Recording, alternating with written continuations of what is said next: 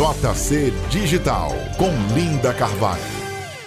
Oi, eu sou Linda Carvalho e esse é o JC Digital da TV Correio, um novo podcast para você colocar e ouvir quando quiser, onde quiser. E bom, pessoal, é o seguinte, eu pensei bastante sobre o tema que a gente abrir aqui esse ciclo, esse novo ciclo, né? Pelo menos para mim. E não teve jeito. Eu fiz até enquete nas redes sociais para vocês terem ideia. E aí não tive como fazer sobre outro tema que não fosse algo envolvendo a pandemia do novo coronavírus. Até porque, nos últimos cinco meses, né, mais ou menos, o isolamento social chegou a cada um de nós de alguma forma. Lógico, para alguns de uma forma mais intensa, para outros de uma forma mais artificial, mas de fato todo mundo acabou sendo obrigado a passar mais tempo em casa e mais do que isso, viu? Além de passar mais tempo em casa, de perder um pouco o contato físico com parente, com amigo, com colegas de trabalho, com o trabalho, com o espaço físico do trabalho. E óbvio que isso mexeu muito né, com a gente, mexeu no nosso cotidiano, mexeu na nossa agenda, na nossa rotina, no dia a dia, nas emoções, nos sentimentos. E é por isso que nesse podcast a gente vai conversar com uma psicóloga que também é professora universitária, Angélica Correia, para trazer aqui algumas orientações, para trazer aqui algumas dicas é, de como a gente pode viver da melhor forma possível, mesmo num momento tão delicado como esse que a gente tem vivido, que a gente está vivendo né? E trazer aqui também algumas dicas e orientações para que a gente possa levar para as nossas vidas, para que a gente possa melhorar as nossas vidas. Esse é o nosso intuito aqui. Além de refletir sobre os temas atuais, sobre as coisas que estão acontecendo, é de alguma forma acrescentar algum conteúdo, alguma informação para ajudar na vida de vocês. Bom, pessoal, e para para a gente conversar sobre esse assunto hoje no nosso podcast, eu estou recebendo aqui a psicóloga e professora Angélica Corrêa. Angélica, seja bem-vinda. Oi, linda. Olá a todos que estão nos ouvindo. Angélica. Que alegria esse convite, linda. Nossa, a alegria, a, a, alegria da gente aqui, a satisfação é nossa por você ter aceito aí o nosso convite em participar desse nosso podcast. Angélica, é, eu acho que uma das coisas que mais se falou né, nos últimos meses é sobre, além da pandemia, além do problema do coronavírus, do, da Covid, é também, foi também né, o isolamento social. Né, e o quanto tantas pessoas, aliás, todo mundo foi obrigado de alguma forma a ficar mais tempo em casa e mais tempo longe, de, pelo menos fisicamente, das pessoas que, que se ama, né? E isso acabou mexendo muito com, com as emoções, com os sentimentos. Como é que você, como psicóloga, como professora, né, é, é, acompanhou aí esse processo e acompanhou o comportamento das pessoas diante de uma situação assim única, né, e super delicada? Isso. É, essa gratidão pelo convite hoje é por poder exatamente discutir esse tema que tem sido tão relevante nesse momento atual que estamos vivenciando. Né? Então, eu espero poder partilhar com vocês um pouquinho da minha experiência nesse cuidado com a saúde mental. Esse cenário atual, eles são de muitos desafios, como você mesmo colocou, Linda, a questão do trabalhar home office, a questão de administrar as crianças, né, incluindo energia aí de 220 volts e questão de volta às aulas, é, administrar relacionamento conjugal, as tarefas de casa integralmente, uma agenda de atividades, é, de um novo normal que precisa ser reconfigurado, além do bombardeio de informações, que muitas vezes as pessoas se fixam nas informações catastróficas né, e ficam alardeados. Administrar muitas vezes o orçamento com uma baixa ou às vezes um zero de produtividade. Então, é um, um vasto cenário aí, como você mesmo apontou algumas questões, em que as pessoas estão tentando buscar um equilíbrio e uma rotina dentro de uma vida que foi invertida. Uhum. Diante de todas essas, essas situações que nós estamos imersos. Mas o primeiro ponto né, é a gente pensar que todas essas situações são situações que causam sim sofrimento psicológico. Mas o sofrimento psicológico ele é diferente do adoecimento psicológico. é normal que nessas situações em que a gente tá, está vivenciando, nós venhamos a sentir sofrimento. Mas o adoecimento, que é uma condição patológica, a isso sim a gente deve ter cuidado. Então, hoje a gente vai estar discutindo várias orientações né, de como a gente lidar com essas situações para que não venha a causar esse adoecimento. Porque aí ah. sim a gente precisaria desse apoio. Entendi. Diga. É, é, como diferenciar, né? Como, como a pessoa que, enfim, está ouvindo é, esse nosso uhum. podcast, uhum. ela de repente ela pode é, ter aquele start, né, de que de repente esse sofrimento está virando uma patologia, uma doença, né? Qual seria, tem algum sintoma, tem alguma característica específica que você, enfim, poderia dizer aqui para gente? Isso. É, a gente costuma dizer que os transtornos emocionais, né, uma característica que fica fortemente para a diferenciação é o quanto que aquilo está transtornando a tua rotina ou seja, a duração e a intensidade dos sintomas. Porque, por exemplo, é normal que nesse período eu me sinta triste em alguns momentos. É normal que nesse período eu me sinta ansiosa em alguns momentos. É ansiosa ou ansioso, né? É normal que eu sinta angústia em alguns momentos. Assim como também em outros eu venho a experienciar sentimentos como alegria e etc e tal. Uhum. Mas quanto de tempo você está gastando com esses sentimentos, essas emoções que são negativas. Quanto que isso está prejudicando na tua alimentação, na tua, é, no teu dia a dia, no teu sono. Então, esses são pontos que sim precisam de, de preocupação. Quando tem uma duração, ou seja, é, demora muito tempo, e uma intensidade desse sintoma, né? Entendi. Então, esses são os dois grandes marcos, eu diria, né? A duração e a intensidade do sintoma. JC Digital. Angélica, é, como, como dá para se viver, ou, ou melhor, como viver de uma forma é, mais confortável, menos desconfortável, estando numa situação crítica, estando numa situação em que, é, como essa que a gente está vivendo, né? Que todo mundo teve que sair ali da sua zona de conforto, seja por um problema é, emocional, seja por um problema financeiro, ah, porque eu perdi o emprego, ah, porque eu perdi um ente querido, ah, porque eu estou sem sair de casa, enfim. É, é, é, como lidar, né? Tem como a gente viver bem mesmo numa situação assim, vamos dizer, atípica? Tem sim, né? Mas um ponto importante é a gente aprender a ressignificar. O que é isso? É trazer um novo significado para as situações que a gente está vivenciando, né?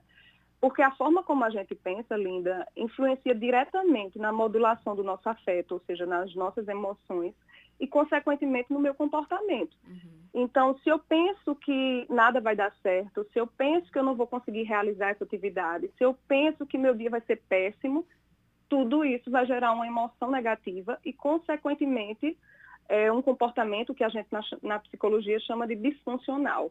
Né? É, o que é um comportamento disfuncional? É aquilo que não me, me ajuda a ir adiante, uhum. não me ajuda a conseguir realizar as atividades que eu preciso realizar né? no meu dia a dia. Então, o pensamento disfuncional, que é esse pensamento é, que não nos leva adiante, né? Ele modula essa emoção negativa, né? ele afeta nessa nossa emoção e, consequentemente, no nosso comportamento. Então, a nossa tarefa é aprender a identificar os nossos pensamentos. Entendi. a entender o que é está se passando com a gente. Para poder avaliar se o que a gente está passando, né, se o que a gente está pensando, melhor dizendo, é realmente algo que vai me ajudar nesse momento ou só vai intensificar a minha situação. Porque aí sim eu tenho que quebrar esse pensamento. Uhum. E nós temos que ter um, um, um, um cuidado, né? Eu costumo dizer que a gente precisa vigiar os nossos pensamentos. Por quê? Porque nós temos essa tendência, baseada até na, nas nossas crenças de vida, formada desde a infância, a gente tem uma tendência de pensar negativo. Então, é importante que a gente entenda o que, é que esse pensamento está dizendo para a gente confrontar esse pensamento, para entender se ele, é, é, ele tem base sólida uhum. ou se ele é um erro de pensamento. É, esse é um grande desafio. Eu costumo é, dizer assim, a gente não, não deve deixar a vida nos levar. Porque se a gente deixar a vida nos levar, ela leva para qualquer caminho. Uhum. Então, precisamos ser protagonistas da nossa história, né? Precisamos pegar aí, é, essas rédeas dessa vida e decidir realmente o que, é que, que eu quero fazer com isso, né? Eu posso estar passando, sim, por uma situação muito difícil na minha vida, mas eu determino que impacto essa situação vai trazer na minha vida, né? Entendi. O Angélica, é, a gente sabe que, bom, estamos nesse processo aí de isolamento social, de pandemia há quatro meses, né? Um pouco mais de quatro meses. E, enfim, teve, tem gente que já está cansada, tem gente que está ainda tentando, né, é, com todo o esforço, é, permanecer em pé, continuar lutando, continuar enfrentando, né, seus desafios, cada um na sua é, singularidade, mas enfim, todos nós temos algum desafio que estamos é, tendo que enfrentar nesse momento. E só que o que a gente vê e percebe é que essa situação, né, ela vai não de da intensidade que está, mas essa, é, é, todas essas mudanças nos, nos hábitos, no, na rotina, elas vão continuar, algumas delas ainda vão continuar por muitos meses, né? por mais tempo. E aí eu lhe pergunto, para a gente é, é, fechar aqui a, a, nossa, a nossa conversa, o que fazer né, nesse momento e nos próximos meses para se manter equilibrado ou equilibrada, manter a saúde mental equilibrada, para se ter essa energia, para se, se continuar lutando e enfrentando todos esses desafios, né? O, quais são as dicas que você deixaria aqui para a gente? Isso. É, primeira dica que eu poderia, eu, eu vou listar em quatro, tá certo? É claro que existem diversas orientações para que a gente possa cuidar da nossa saúde mental, uhum. orientações uhum. que foram comprovadas cientificamente devido à prática desses das pessoas que tentam essas estratégias no seu cotidiano. Então eu listei quatro para poder dividir aqui com vocês. É claro, gente, que o sucesso de uma estratégia ela não está na complexidade da estratégia, né? No quanto que a gente investe nela no nosso dia a dia. Né? Então é, os estudos mostram que as pessoas que não, não conseguem nenhuma estratégia, é porque nem tentaram fazer. Uhum. Então, a gente precisa sair da nossa zona de conforto, porque, diga-se de passagem, Linda, existe uma zona de conforto dentro do sofrimento. Uhum. Existem pessoas que são acostumadas com aquele sofrimento. Então, ela não quer sair daquela situação porque ela tem medo do que pode encontrar. Né? Então, elas estão acostumadas a sofrer. Mas é importante que a gente entenda que a gente precisa sair dessa zona de conforto, mesmo que seja uma zona de conforto de sofrimento. Uhum. Né? Então a gente precisa buscar dar o primeiro passo. Não precisa ser um grande passo. E aí a primeira estratégia traz exatamente isso, porque a primeira estratégia é a gente, a gente pensar que devemos aceitar sim as nossas imperfeições. Muitas vezes a gente diz assim, ah, Angélica, eu só vou fazer alguma coisa quando de fato eu tiver a situação perfeita para realizar aquilo dali. Né? Mas a gente precisa entender as nossas fragilidades e entender as nossas potencialidades. E uhum. valorizar essas potencialidades e minimizar essas fragilidades. Né? Então, assim, é, é, aquela máxima que se diz, né? Feito é melhor do que perfeito. É preciso que a gente saia dessa zona, é preciso que a gente dê o primeiro passo. Então, esse é um, um grande ponto. É, Freud, até em 1900, olha só, ele já trouxe uma frase que ele diz assim, que nós poderíamos ser muito melhores se nós não quiséssemos ser tão bons. Então, muitas vezes a gente deixa de fazer determinadas coisas porque a gente espera a situação perfeita. E a situação perfeita pode não chegar. Uhum. Então, a gente precisa fazer o que é melhor para mim hoje, com as condições que eu tenho hoje. Então, faça o que for melhor para vocês hoje. Né? Entenda aí as suas fragilidades e, e as suas potencialidades. Se para mim vai me fazer um carinho hoje, fazer um café para mim, faça isso por você. Né? Tenha esse movimentinho para você. Isso é muito importante para nós. Não precisa ser coisas grandes. Mas pense que na nossa vida, muitas vezes, vamos comparar um celular, que hoje todo mundo tem aí um celular, um smartphone em mãos, né? Então, o celular, se você só gasta, gasta, gasta, só usa, usa, usa aquela bateria, o que é que vai acontecer? Ela vai pifar. Sim. A gente precisa pôr energia, a gente precisa pôr carga. E uma dessas cargas a gente pode pensar inicialmente no estabelecimento de uma rotina uma rotina, mesmo nesse turbilhão de coisas que a gente está vivendo. Por quê? Porque a sensação de estar no controle traz para a gente uma segurança, diminui essa sensação de angústia, esse sentimento de medo, né? Então, busque a elaboração dessa sua agenda. Dentro dessa sua agenda, claro, é importante que você inclua atividade obrigatória, mas é importante que você tenha pelo menos 30 minutos do seu dia para você para ir repondo essa carga, né? É, enchendo essa bateria também, que só está descarregando por todas essas emoções que você está passando. Né? Então, além disso, também é bom nessa sua rotina estabelecer um momento para você ter de descanso, realmente, um momento assim de não pensar em nada, uma de doce farniente, que seria a doçura de não fazer nada. Isso também é muito saudável para a nossa saúde mental. Então, na, na primeiro ponto eu disse, para vocês aceitarem as imperfeições. Segunda dica seria estabelecimento de uma rotina diária. Que nesse estabelecimento da rotina diária seria importante a gente colocar tanto atividade obrigatória quanto esses 30 minutinhos para nós e também os momentos de não fazer nada, certo? Uhum. A terceira estratégia que eu trago é a gente tentar praticar a resiliência. O que é a resiliência? É aquela propriedade que a gente tem de passar pelas adversidades e conseguir superar. Mas como é que eu, que eu pratico isso, Angélica? Entendendo os nossos limites, parando de reclamar. Porque quando a gente reclama, a gente clama mais daquilo dali. Né? Reclamar, clamar ao universo que lhe mande mais daquilo que você está odiando atrair para o seu destino. Então, use o seu poder mental, emocional espiritual de uma forma favorável ao seu objetivo e comece a agradecer. Porque agradecer, sim, significa, gente, fazer a graça descer. Ou seja, quando você expressa gratidão, a sua presença torna-se como um imã para coisas boas. E aí entra justamente de acordo com a quarta orientação que eu vou trazer. A gente praticar esse exercício da gratidão. Martin Seligman é um psicólogo americano que ele desenvolveu a psicologia positiva, que é uma abordagem da psicologia, gente, que tem como propósito que um dos focos é o bem-estar nosso é o engajamento, é o propósito. Ele atribui isso à prática da gratidão. A possibilidade de uma vida com plenitude para quem costuma agradecer. Então, a gente poderia fazer o exercício da gratidão. Diariamente, escolha três coisas do seu dia, sem focar no negativo. Seleciona aí do teu dia se teve alguma coisa que foi positivo ah, Angélica, eu fiz o café e não queimou o ovo. Ótimo! Agradeça pela comida do seu dia, né? Ah, eu consegui é, fazer as atividades da escola do meu filho. Agradeça por esse momento.